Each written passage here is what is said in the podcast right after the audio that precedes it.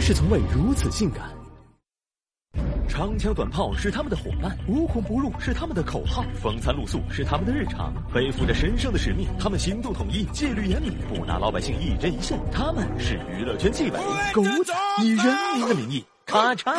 狗仔初登历史舞台，还得追溯到上世纪五十年代的意大利。彼时他叫 Paparazzi，在华人世界，真正将这个称号发扬光大、声名远播的，当属香港娱记。而内地狗仔的元年，直到两千零三年才正式开启。不管怎样，今天狗仔已通过绯闻、外遇、超生等猛料的轮番轰炸，奠定了自己的江湖地位，让你想不注意都难。狗仔大都有一颗八卦之魂，但空有满腔热血可不够。广角、长焦等十八般兵器要一应俱全，刺探。偷拍等七十二变绝学得样样精通。此外，蹲点干等的耐心、无常夜班的觉悟、高超酷炫的车技，更是狗仔基本功。为了搜寻明星的蛛丝马迹，狗仔时刻准备上演《速度与激情》，扫街是他们的日常。明星常去的酒店商场，自然要重点关注。这时候，往往就要比拼谁的脑容量大，谁的眼珠子贼。但要想快速挖掘独家新闻，还有些捷径可走。一个成熟的狗仔必定有几个过硬的线人，或是酒店、机场的服务人员，或是娱乐圈内的制片宣传。但最简单。粗暴的还是亲自上阵，狗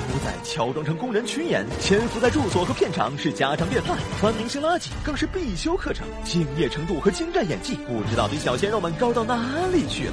狗仔们通常都有合作的媒体，双方签订套餐协议，一方一个月提供若干套照片。有调查显示，一条小料的行价约两三千元，有时还不够拍摄的成本。但要是挖到明星出轨、打牌恋爱等爆炸性新闻，价钱自然水涨船高。所以精明的狗仔往往双线发展。两头通吃，他们不仅和媒体合作，也串通明星偷拍，以便后期炒作。有的明星会提供整套方案，懒一点的则需要狗仔出谋划策，费用自然水涨船高。这样一来，狗仔收入还是相当可观的。不过，可观的收入背后也充斥着许多危险：玩命飙车隐藏着不可知的车祸风险，跟踪偷拍潜藏着数不清的大骂官司。可比起肉体上的疲惫，更糟心的还是心理上的苦闷。当他们用辛辣猛料揭露明星真实面。不时却被指责侵犯隐私，当他们与重大新闻失之交臂、无功而返时，又被吐槽要你有何用？真正是里外不是人。